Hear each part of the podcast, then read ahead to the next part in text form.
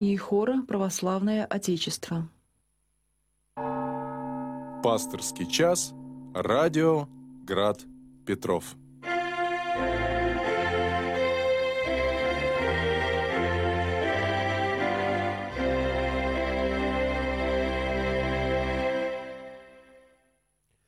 Добрый вечер, возлюбленные Господи, братья, братья и сестры.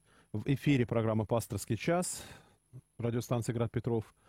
И э, сегодня с вами буду я, протеерей Александр Дягилев, э, представитель Санкт-Петербургской епархиальной комиссии по вопросам семьи, защиты материнства и детства, э, штатный клирик храмов Порт Артурской иконы Божьей Матери э, и святых равнопостольных Константина и Елены на юго-западе Санкт-Петербурга. Также я являюсь настоятелем храма Преображения Господня и приписного к нему храма великомученика и целителя Пантелеимона деревни Загубья, это Тихвинская епархия. Ну и плюс еще и семейный психолог. По мере сил постараюсь ответить на ваши звонки, на ваши вопросы, которые вы можете задавать в прямой эфир по телефону э, плюс 7 812 328 29 32. Ну, то, то есть плюс 7 это код России, 812 код Санкт-Петербурга и телефон 328 2932. На этот же номер вы можете присылать свои сообщения в WhatsApp. Только напомню, что звонить в WhatsApp или присылать туда аудио сообщения бессмысленно. Мы их не сможем ни прослушать, ни отреагировать на них. А писать можно. Звонить по обычному телефону. Ну и также напоминаю о двух опциях, такое современное слово. Одна из них это э, наш сайт graddefispetrov.ru graddefispetrov.ru Там есть э, возможность задать вопрос в прямой эфир. Ну и э, также пасторский час теперь у нас транслируется в YouTube. И в YouTube можно оставить э, свой комментарий к записи. И, соответственно, написать там какой-то вопрос, тоже я постараюсь на него отреагировать. Ну, так, уже смотрю, что вы тут написали. И, и еще раз повторю телефон прямого, прямого эфира. 328 29 32. Ну, то есть, соответственно, пол, полноформатный вариант плюс 7 812 328 2932. Ну что ж, звоните. Напомню, что я никогда не знаю, что вы спросите и какие будут у вас вопросы. Поэтому для меня всегда, как пойдет пасторский час, это некоторая неожиданность. А, мне трудно предвидеть, что вас интересует, что вас волнует.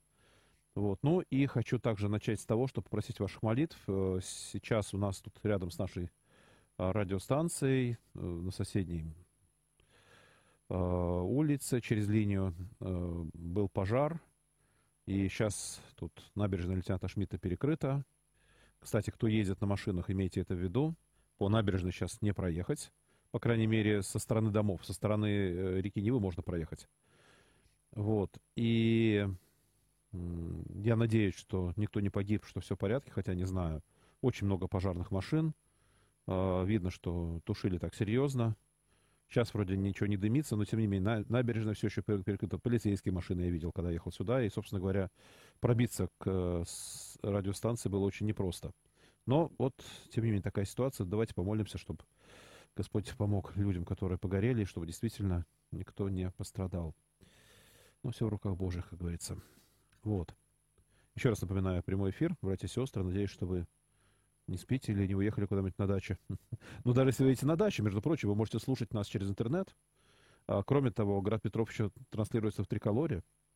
Так что, если хотите на что-то отреагировать, что-то спросить, пожалуйста, 328 29 32 плюс 7 812 328 29 32, либо, либо WhatsApp либо сайт, либо YouTube.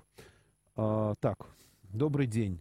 Лона Авраама. Почему Авраам и Исаак удостоился сесть на лона?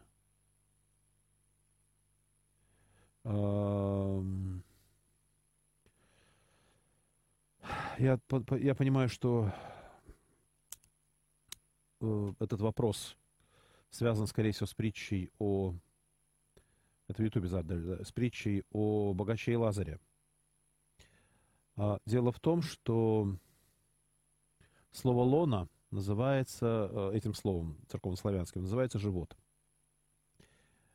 И сесть на чье-то лоно, э, у нас иногда изображают, вот сидит Авраам, у него на коленочках сидит как бы вот такой маленький, маленький, бедненький этот Лазарь. Вот. На самом деле речь идет немножко о другом. Если кто слушал лекции отца Инуария на нашей радиостанции, тот знает, что стоит за этой фразой. По-гречески «энколпис» — на животе. А, дело в том, что в древности люди, ну, во времена Иисуса Христа, люди кушали, как правило, лежа. Не сидя за столом, как мы сейчас привыкли, вот как я сейчас сижу за столом, а, а вот лежа на коврах. Лежали, как правило, опираясь на левую руку, причем под мышку э, с левой стороны клали какую-то подушку или валик. Э, даже сейчас иногда на не, у некоторых диванов можно видеть такие валики, и люди не понимают, зачем они нужны. Изначально их клали вот под мышку. И, соответственно, опираясь на этот валик, опираясь на локоть левой руки, э, находились перед столом под небольшим углом. Ну, хотя как, ну, под 45 градусов примерно.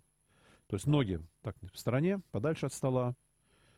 А, и вот человек а, протягивал руку перед собой вперед, как бы немножко вверх, и а, тянулся, чтобы взять что-то со стола.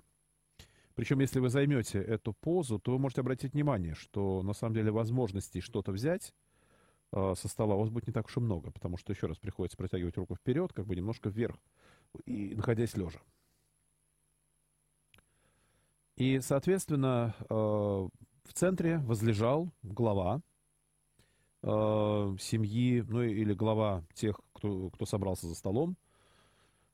Э, с правой руки от него находился как бы второй по чести гость, ну или член семьи. Справа, как если бы он повернул лицо в сторону стола. Слева, соответственно, тот, кто второй по старшинству, ну и так далее. Справа-слева, справа-слева. И вот теперь представьте себе, Тайная вечеря, например. Господь возлежит, и тот, кто справа от него, э, на самом почетном месте, на самом деле он оказывается как бы перед ним.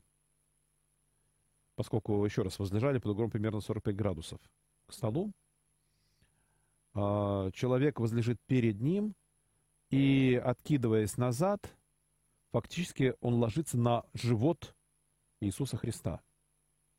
Вот это лечь на живот главного хозяина. По-гречески «энколпис». Быть на чьем-то животе, то есть это занимать почетное правое место, правую сторону. А, и вот исходя из этого, можем даже предположить расположение учеников на Тайной вечере. А, справа от Иисуса по логике должен был быть Петр. Но Иисус, исходя из принципа «последние будут первыми», кто хочет быть из вас старшим, пусть будет для всех младшим, по всей видимости, справа от себя на самое почетное место положил Иоанна Крестителя. А Петр оказался за ним для Иисуса. Почему? Потому что, получается, Иисус для Петра оказывается за спиной но недостаточно близко, чтобы там вот, как бы повернув голову, попробуйте так голову еще повернуть, почти на 180 градусов, спросить у Иисуса, кто предаст тебя. И поэтому э, Петр оказывается на животе у Иоанна, богослова. И Петр, откинувшись назад, э, просит Иоанна тихонько спросить, выведать у Иисуса, кто это, кто, кто предаст. А Иоанн уже, в свою очередь, откидываясь назад к Иисусу, спрашивает, Господи, кто предаст тебя? Иисус отвечает, тот, кому я, тот, кто омочит руку со мной в солиле, или тот, кто, кому сейчас вот омочив, э, протяну хлеб, ну или еду. Дело в том, что, вообще-то говоря, на пасхальной э, иудейской трапезе, согласно Агаде, э, маца, то есть хлеб, не макается в воду. И вот если прикинете, как это выглядит, то получается, что Иуда находится где-то в очень близкой доступности, ему можно протянуть кусок еды, кусок хлеба или чего-то. Дело в том, что по греческом тексте там все-таки использовано слово, которое можно привести и как хлеб, и как еда. И, э, по всей видимости, Иуда в этот момент занимал, вы не поверите, почетное второе место. Петр оказался вообще на третьем месте, за Иоанном. То есть, получается, справа от Иисуса Иоанн, ну, у него на животе. А слева, то есть за спиной, представляете, врага за спину положить. Это, в общем-то, шанс такой, да? Как бы, вообще-то говоря, врага всегда стараются держать перед собой. Иисус догадывается, кто предаст его, кто фактически уже стал его врагом из его учеников, но дает ему шанс до последнего. И в этой ситуации фактически кладет его к себе за спину на почетное второе место. Потому что только в этом случае можно как-то, вот, взяв хлеб, дотянуться, вот протянуть назад, сзади себя, если левая рука твоя занята. Ты на ней лежишь. И мы можем, мы не знаем, как располагались остальные ученики, но, по крайней мере, мы, вот, перед нами вырисовывается некая картина. И вот таким образом энколпис на животе, да, это способ принятия трапезы.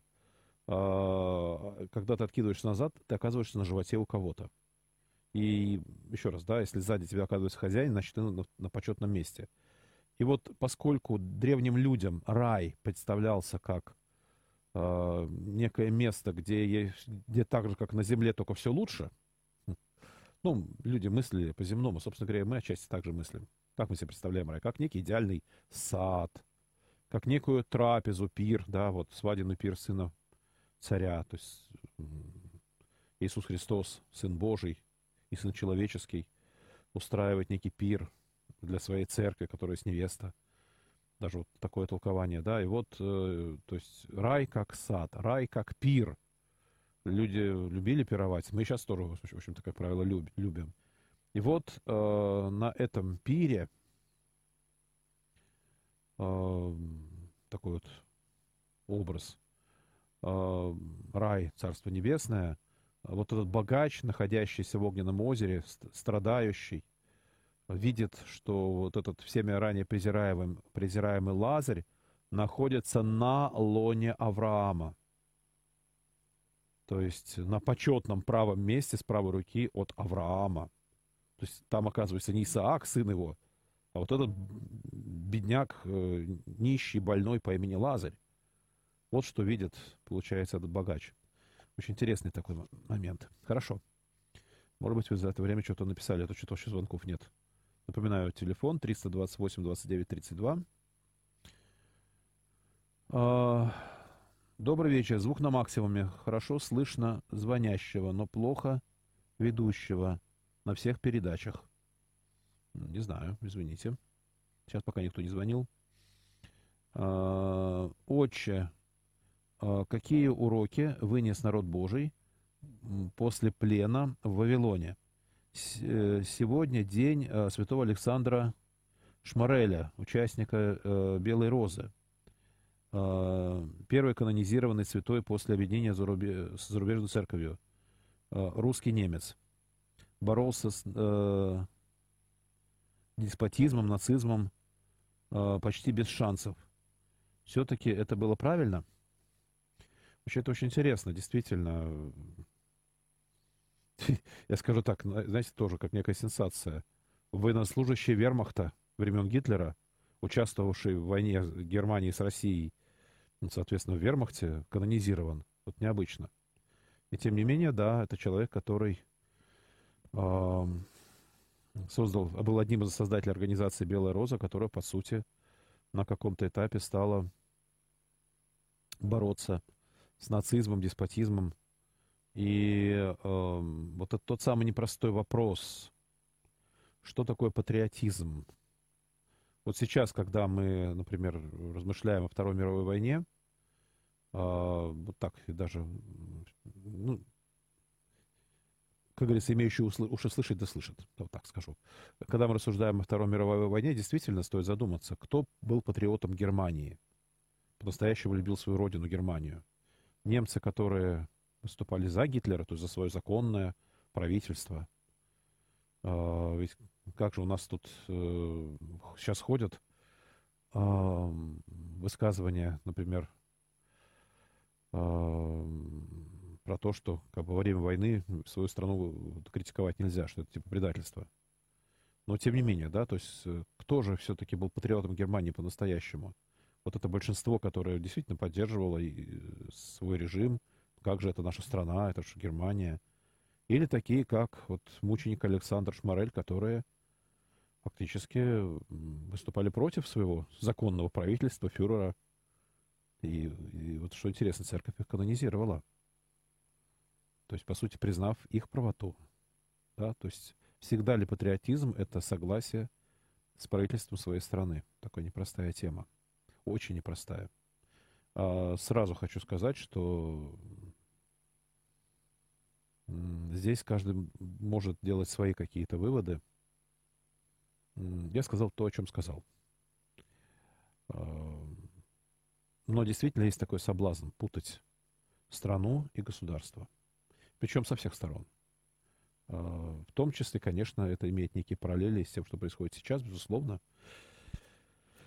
А, но, тем не менее, мнение церкви в данной канонизации фактически оно отражает определенную тенденцию. А, хотя, не знаю, канонизировали бы ли его сейчас или нет, тоже с этой точки зрения. Хорошо. Так, Эдуард. Здравствуйте, батюшка. Очень нравятся слова молитве о России. Пошли, Господи, делатели добрых на русскую Ниву Твою, да гласят они ее глаголом правды Твоей, да просветят ее примером жизни по вере. Пошли, Господи, народу чуткость сердца, да разумеют он святые речи избранников Твоих, да разумеет он святую волю твою и не, неизменно с радостью творит ее. Что вы думаете?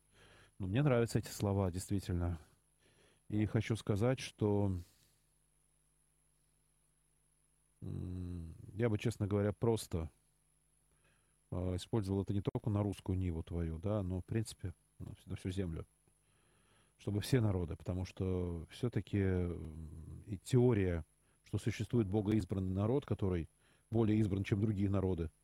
Э, это скорее про ветхозаветное отношение Бога и людей. Но суть Нового Завета заключается в том, что никакой народ, включая русского народа, не является богоизбранным. Но, с другой стороны, людям всех народов открыта истина Христова и возможность войти в действительно единственный избранный народ, который, который состоит из христиан. А вот христиане в свою очередь, состоят из людей всех народов, языков, и во Христе нет ни иудея, ни эллина, ни русского, ни украинца, ни американца, ни, ни еврея, ни араба, ни кенийца или еще кого-нибудь. Вот. Поэтому, Господи, пошли делатели добрых на землю Твою. Да, гласят, да гласят они ее глаголами правды Твоей, да посвятят ее примером жизни по вере. Пошли, Господи, христианам, народу Твоему, чуткость сердца, да разумеет этот народ, христиане, святые речи избранников твоих. Да разумеют христиане святую волю твою, потому что мы это тоже не умеем делать. Давайте честно. И неизменно с радостью пусть этот народ, то есть христиане, творят ее. Ведь, в конце концов, Бог спасает не народы. Бог спасает каждого отдельно взятого человека, который, еще раз, независимо от того, где он родился, на каком языке говорит, драгоценен для него. А, добрый вечер. Почему удаляете сообщение и принимаю во внимание? Какое сообщение я удалил? А, я даже не понял. Я здесь вообще на Ютубе ничего не удалял. Так. А, горела музыкальная школа. Пострадавших пока вроде нет. Там буквально недавно закончили ремонт. Здание старое. Возможно, что-то не так сделали. Может быть, а может, какая-нибудь там проводка закоротила. Всяко бывает. Так, Иван, Санкт-Петербург. Вопрос по молитве Ефрема Сирина. И как ее исполнить? Где идет речь о неосуждении брата и зрите прегрешения? Как лучше исполнить слова в наше время? Спасибо. Знаете, я хочу сказать такую вещь. Мне попадался очень интересный момент. Э, попробую сейчас найти. Дело в том, что вот эта самая молитва Ефрема Сирина, а, в том виде, как мы сейчас ее знаем, как мы сейчас к ней а, привыкли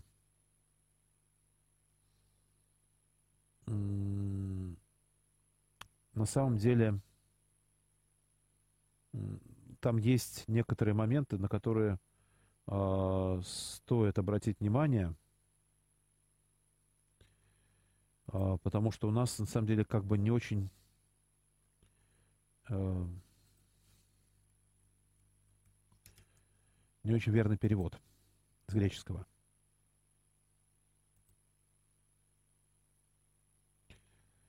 Um,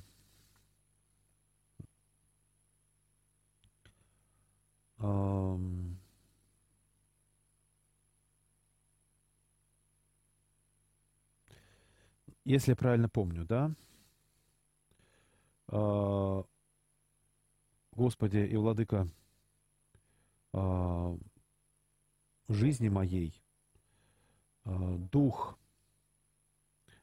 а, вот то, что у нас переведено как праздности, в данном случае в оригинале, насколько знаю, стоит слово лень.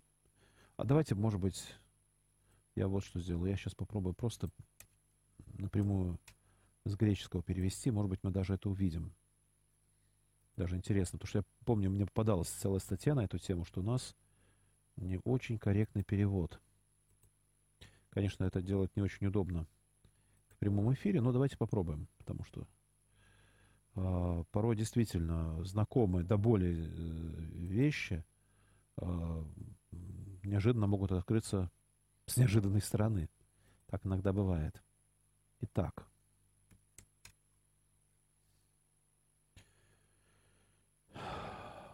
Ну, Господи и э, Владыка моей жизни, не дай мне духа ну, праздности, кстати, тут получается, э, смотрите, э, аргиас, перергиас, филархиас.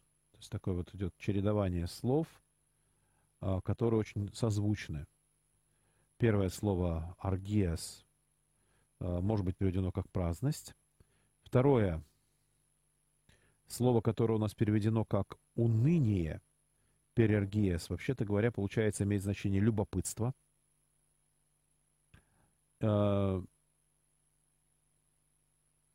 Э, филархиас, э, ну, здесь властолюбие, любовь к начальству. Хотя почему-то вот переводчик перевел как любопытство. Но филархия, тем не менее, любовь к начальству, вообще-то говоря. Ну да, вот это э, любоначалие. Здесь можно перевести правильно. И а, арго, а, аргологиас, а, спороведение. То есть это не просто, не просто празднословие, а любовь к спорам. Вот доказать кому-то что-то, да, это вот часто у нас есть у православных. Вот мы просим, что не дай мне дух праздности, любопытства, а, разврата или любовь, любовь к начальству и любовь поспорить. А, дай мне, рабу твоему, дух целомудрия, а, смирения, терпения и любви. Но здесь, собственно говоря, похоже на наше. А, ей, Господи, царю, дай мне увидеть мои и вот здесь э, не прегрешения, а недостатки. Дай мне видеть мои недостатки. И не осуждать моего брата. Ибо ты благословен во веки. Аминь. Э, действительно, великая молитва. Э, и я бы сказал так, что э, с моей точки зрения,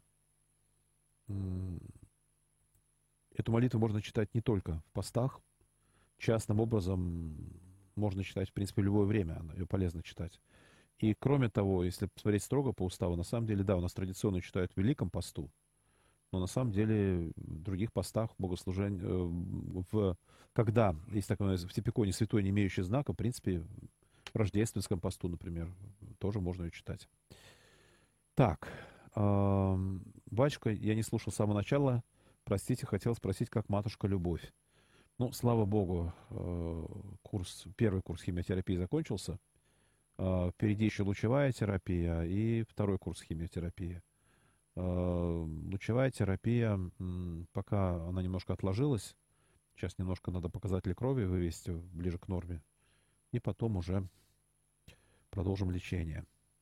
Так, здра... батюшка, здравствуйте. Можно ли считать хуже, себя хуже всех? Или это придет со временем? Ольга. А, это, простите, это сообщение 30 марта. Сразу отвечу, я не знаю, вам тогда, наверное, ответили или нет. А, это неправильно, потому что не бывает людей лучше или хуже. А, можно не себя считать, а свои поступки, свои деяния. Что такое подсознание? Что такое подсознание? Вот, Ольга, скажем так, подсознание — это то, что мы, прямо говорю, не осознаем, но то, что во многом определяет наши мотивы, поступки, оно на, на уровне рефлексов. Мы знаем, что рефлексы бывают а, врожденные и приобретенные. Ну, или как более научно говоря, безусловные и условные. Комплекс безусловных рефлексов, то есть врожденных, мы с ним рождаемся. Нас же никто не учил, как дышать, как глотать, там, не знаю, сосать, э, как, простите, в туалет ходить, что там в себе напрячь, расслабить. Оно как-то вот мы умеем это делать, да, вот как раз пример. Откуда? Сами не понимаем. Э, комплекс приобретенных рефлексов, он формируется у нас процентов на 80 вообще первые три года жизни. Причем потом начинает реализовываться даже независимо от того, что мы делаем какие-то выводы, что вот так не надо, так нельзя, вот это грех, это не грех. Но порой зачем-то мы делаем что-то, на вопрос, зачем ты это сделал, человек иногда отвечает, сам не знаю. Очень часто этот комплекс приобретенных рефлексов в нас э, проявляется в виде психоэмоциональных реакций. Вот это мне кажется притягательным, это мне кажется отвратительным. Это меня вдохновляет, то меня удручает. Почему, сам не знаю. Еще Зигмунд Фрейд это бессознательное разделил на два компонента. Один назвал суперэго, то есть вот как раз совесть, честь, нравственность, безнравственность, вот эти понятия. Я должен, я обязан. Что я должен, что я обязан. Вот эти понятия, они вот как относятся к этому так называемому, ну как потом назвал Эрик Берн, внутреннему родителю, Фрейд называл суперэго. А вторую часть бессознательного Фрейд назвал ид, или темное оно. Эрик Берн потом назвал это внутренним ребенком. Хочу, не хочу. А почему ты этого хочешь? Сам не знаю. Хочу и все. Да, вот из этой серии. Давайте честно, не все, что мы хотим, кстати, плохо. Не все, что мы хотим, греховно. Но опять-таки грех не грех оценивается внутренним родителем. И вот я могу задать такой простой вопрос. Ольга, вы можете вот так взять и перед, не знаю, э, раздеться до гола и выйти на улицу? Я думаю, что вы сейчас скажете нет. Я спрошу, а почему? И, ну, вы начнете мне сейчас говорить про то, что неприлично, нельзя. Я спрошу, а кто вам сказал, что неприлично? Ну, пожалуйста, раздевайтесь, сидите. Он жарко. Вам же сейчас прям никто не говорит, что неприлично. Когда вам скажут, тогда оденетесь. А пока же не сказали. И тут выяснится, что это некая установка. Вот она в вас сидит, и вот, ну, руки не, повер... не повернутся, с себя снять одежду, а потом взять и выйти на улицу. Потому что вот эти вот, вот, вот бессознательные установки. Внутренний родитель запрещает. Нельзя, не, безнравственно, неприлично. И все, да. То есть вот получается, что принимая какое-то решение, сделаю это или не сделаю это, очень часто мы руководствуемся какими-то бессознательными мотивами, э, и далеко не всегда можно дать ответ на вопрос, а почему, вот, например, я это могу сделать или хочу сделать, а вот то не могу сделать, даже если мне говорят, да давай, ничего страшного, все так делают, давай, а нет, а у меня вот морально-нравственные установки мне не разрешают. Хотя какие-то вещи, может быть, далеко не всегда, например, прописаны в Библии. Какого-то явно, может быть, зап... там по букве запрета нет. Но вот не принято, нельзя. Вот. А за наше вот это бессознательное, ну или как вы, может, мнение научный термин подсознание отвечает, не кора головного мозга, а так называемая лимбическая система головного мозга в основном. Вот. И поскольку это отдельный отдел головного мозга, то получается, что то, что в нем находится, мы не осознаем, поскольку то, что мы осознаем, с точки зрения биологии, находится в нашей коре. Ну, как-то так. А, да, существование высшей нервной деятельности не отрицает существование души, например. И мозг — это то, посредством чего тело и душа, похоже, сообщаются, но при этом э, признание факта существования души не является поводом отрицать наличие, э, факт наличия головного мозга у нас и то, что он действует определенным образом в определенных ситуациях. У нас звонок. Алло. Алло, э, извините, пожалуйста, а вы могли бы прояснить такую ситуацию? Для начала я хотел бы уточнить, конечно, вы, наверное, согласитесь, что вся полнота истины и истина спасения хранится в православной церкви. Это так? Ну, если бы я мыслил иначе, я бы не был в православной церкви. Да, я хотел спросить, вот только что передали в новостях, что на Украине э, будут возбуждать уголовное дело против священника э, Павел Лебедь э, за то, что он э, признает украинскую раскольническую церковь как еретическую. Так вот, я хотел спросить, вот эта украинская православная церковь является еретической? Она несет какие-нибудь э, еретические идеи, ну, я имею противоречащие учению Христа. Понимаете вопрос? А, понимаю. Значит, э, могу сказать следующее, что э, ересью окончательно может быть названо какое-то учение только собором церкви. То есть я могу считать какое-то учение ересью, но пока оно собором не осуждено каким-то, да, э, у меня нет оснований, например, прервать евхаристическое общение с архиереем, который э, эту точку зрения, с моей точки зрения, еретическую разделяет. Пусть даже я с ней сам лично не соглашаюсь. Как только собор осудил, канонический, каноничный собор православной церкви осудил это учение, а какой-то архиерей, например, продолжает его поддерживаться, у меня есть основания это учение уже все считать, считая его еретическим, ссылаясь на этот собор, буквально разорвать им каноническое общение. Но ересью может быть все-таки названо какое-то учение, относящееся все-таки к, сферу именно, к сфере именно вероучительной. И является ли раскольническая церковь раскольнической? Да. Является ли она еретической? Вот здесь надо изучать ее вероучение, смотреть, э, чему она учит. То, что не всякий э, раскол э, равен ереси. Собственно говоря, про это первое каноническое правило Василия Великого – вот. Э, насчет того, что возбуждают уголовное дело, ну, это интересный момент. Э, и существует ли в украинском законодательстве, э, в Уголовном, например, кодексе статья о запрете э, наименования чего-то ересью? Э, так интересный момент. Ну, возможно, за оскорбление чувств верующих, что-нибудь такое. Не знаю, если тоже есть такая статья или нет. Так.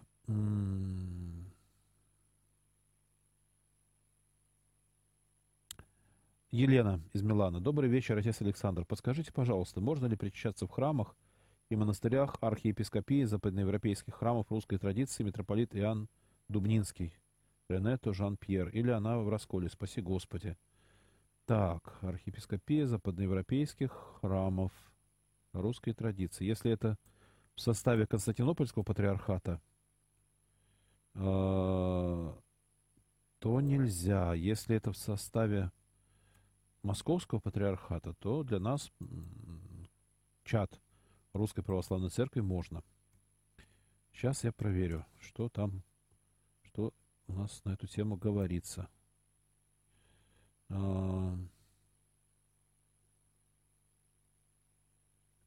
архиепископии западноевропейских приходов русской традиции, э, епархия с особым статусом в составе Московского патриархата. Ага. Ну, раз она в составе Московского патриархата, собственно говоря, то причащаться можно. Да, можно причащаться. Получается так. Сейчас просто просматриваю информацию, мало ли, может, какие-то изменения в ближайшее время были, о которых я не знаю. Да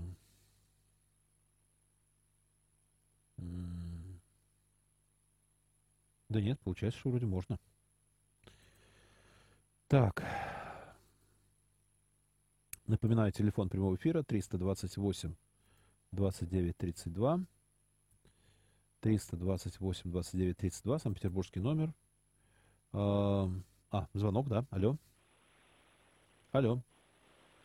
Алло. А, Да-да-да-да. А, Здравствуйте. здравствуйте, отец Александр, Рабожий Анатолий. Мгм, Здравствуйте. Два вопроса. Очень плохо слышно вас. Но, значит так, вот по Восьмому Вселенскому собору кое-кто из священников отрицает, что собор нормальный, э, коммунизм, все хорошо. Но после этого собора старцы говорят, нельзя будет литургию совершать, и, естественно, крестить детей не- невозможно будет в храмах. Все будет это как бы закончено э, с храмами. Ходить туда не нужно будет. И вот э, Это есть кто, это- такое это- это кто сказал такое интересно? в людях поверье, как бы первый муж от Бога, Ага. ну а второй и так далее уже от дьявола. Ой. Э, ну если человек э, женится на э, женщине, которая уже замужем была, он бу- будет как бы вторым мужем, да, то есть от дьявола, хотя он первый раз женится. А, опять-таки, где А, Библии вот- про это сказано? Вот такая версия. Если можно, расскажите, пожалуйста. Спасибо. Спасибо. Не, ну, опять-таки, а где в Библии про такое сказано? А, Дело в том, что на самом деле э, поверий много всяких в народе ходит. Но вот, вот так к этому относиться, мягко говоря, некорректно. То есть так, же- так же, как про восьмой Вселенский собор, я могу сказать только то, что э, если церковь не может собрать Вселенский собор, то значит Вселенской церкви православной больше нет. Вот просто нет. Ам, Ну, потому что, собственно говоря, Вселенский собор это высший орган а, управления православной церковью вообще. Вот есть поместные православные церкви, но они являются лишь частями единой Вселенской церкви. Кстати, слово «вселенский» — католики, отсюда слово «католики», но, или ру- русское «кафолики», но греческая буква «с», а, она звучит как нечто среднее между «ф» и «т». Католики. Кота — это согласно, улики всему. То есть либо может привести как всеохватывающее, то есть все учение как бы э, согласно всему учению истинной церкви. Э, Либо э, как повсеместное, да, то есть э, в отличие от каких-то локальных сект, отделений. Вот. И э, высшим органом управления Вселенской Церковью, да, то есть решение на уровне всей Церкви обязательное, может принять только Вселенский собор. И э, если, если вот, вот это вот наша какая-то нумерология, прям таки любовь к, к числам, а, если мы, вот было семь соборов, восьмого нельзя, старцы говорят, так стоп, вообще у нас высший э, авторитет церкви Вселенский собор или старцы? Ну так, по-честному.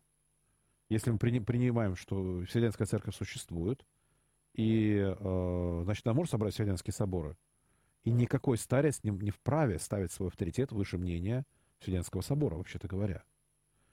Я вполне допускаю возможность и 8, и 9, и 10 Вселенских соборов в истории церкви до скончания мира. Запросто это может быть.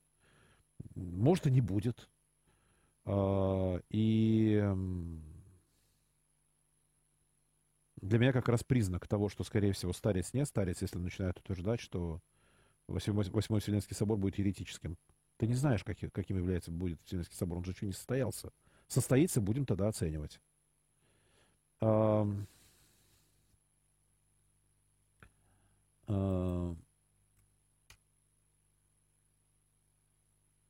Значит, э, спросили тут, почему любопытство является грехом. А, Ну, скажем так. Понятно, что грехом является не любопытство как чувство, а, а скорее вот это вот лезть в чужие дела. Собственно говоря, сначала мы лезем в чужие дела частенько, когда нас не просят, а что это у вас тут такое?